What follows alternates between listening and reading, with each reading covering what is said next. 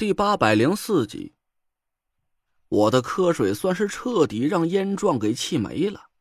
我们俩就这么纠缠不休的聊了一个多小时，我总算是明白了他要表达的意思。你刚才说内鬼？我瞪大眼睛看着燕壮，他赶紧在嘴上比划了个虚的手势，紧皱着眉毛点了点头。没错。一年前，燕某就有这种感觉。若是所料不错，咱们队伍的内部有个隐藏很深的内鬼，极有可能还坐到了高层的位置，手握重权。此次德兄邀我们几位要好的同道共剿楚寒楼，我等自然义不容辞。岂知……我生怕燕壮再文绉绉的啰里吧嗦，赶紧接口说道。你们合计好了所有的计划，却接到了上边的命令，不许你们和我站在一边，对吧？正是。燕某说句实话，陈师兄切莫动怒。其实我等之前并不知道陈师兄是何等人物，只是平时与德兄交往甚厚，所以才愿意给他这个面子。燕壮看了看我，我苦笑了一声，说：“没事儿，你说的是实话。”我本来也就是个不入流的民间风水师，确实是入不了你们这群科班出身的高材生的法眼。但今日燕某对陈师兄刮目相看，德兄推荐的人才果然不同凡响。燕某坚信陈师兄必可与我等一道揪出内鬼，肃清队伍。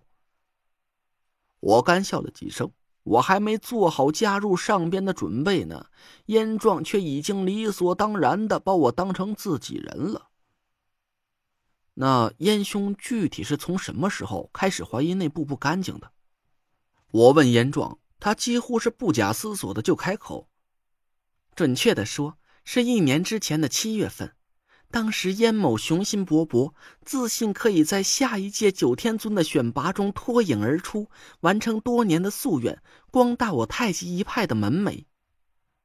我心里一动，这个时间点确实是很可疑。去年七月，那就是我告别师傅来到中州的日子。虽然我不知道当时发生了什么，导致了燕壮心生疑窦，但是我相信一点。但凡是出现了任何时间上的巧合，都不会发生什么好事离选拔日期只剩下不到两年时间，没想到家父却劝阻燕某放弃选拔，还说了很多灰心丧气的消沉之语。燕某很震惊，多年来家父一直都积极上进，事事争先，是燕某的精神榜样。那时却突然心灰意冷，实在令人费解。那具体又是什么事儿让燕兄产生了怀疑的？我问燕壮，他继续说道：“九天尊之一的张前辈是家父的至交好友，多年来对燕某倍加关照，提携栽培。当时他也突然劝燕某说：‘天尊之位固然荣耀，但激流暗涌之下。’”也难免藏污纳垢，倒不如独善其身，还能守住一片净土。燕某问他是否内部有人行动不端，张前辈叹息不语，看他的样子，应该是默认了。我眼皮猛然一跳，老张，就是镇守地下沼泽的那位天尊前辈吗？没错，陈师兄应该是在前段时间刚经过张前辈镇守的地盘吧。到现在，燕某都没见到他，也不知道他是不是回总部述职了。我皱了皱眉头，暂时没把老张被人替换，很有可能已经遭毒手的事告诉燕壮。别看这家伙唠唠叨叨，像个唐僧似的，但他毕竟是军人出身，而且还是太极门的亲传弟子，身份显赫，影响力巨大。要是他听说老张出事的消息，搞不好会立马就点起人马，非要找上边要个说法。我很清楚，那样一定会造成不可挽回的后果。仔细想了想，还是等以后有机会再慢慢和他聊吧。燕壮没发现我的情绪变化，阴沉着脸说了下去：“我也问过家父，但家父却一直讳莫如深，不肯正面回答燕某的话。数月之前，燕某突然接到上边的严令，不许我等进入总部实行计划，这才更加确定了燕某之前对于内鬼的猜测。我插了一句：“令尊燕老爷子现在是在总部任职吗？”人是在总部，但家父的心，唉。燕某说句大不孝的话，家父已经没有了当年的锐气，凡事都心不在焉。半年之前，家父辞去了高层职务，现在只是在闲散部门挂了个虚职，混混日子罢了。半年之前，我心里咯噔一跳，对上了，全都对上了。就在半年之前，老 A 和内鬼内外勾结，不知道用了什么手段，把镇守地下沼泽的老张给替换成了吕宋降头师民乃。而燕壮的父亲燕无鱼，恰好在那个时间段退居二线。要说他是干烦了主动辞职的，我肯定不会相信。这个太极门的掌门人燕无鱼。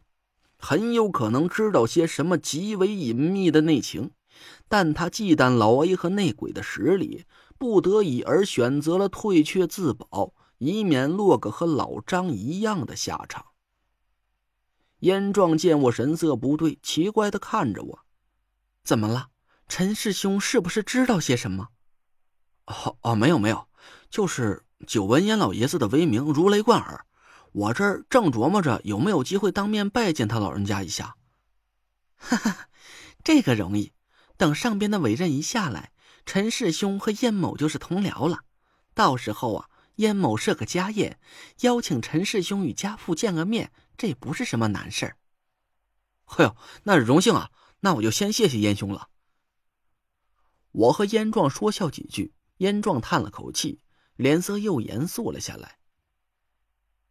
陈师兄，近日燕某与你促膝长谈，所谓之事就是那个内鬼。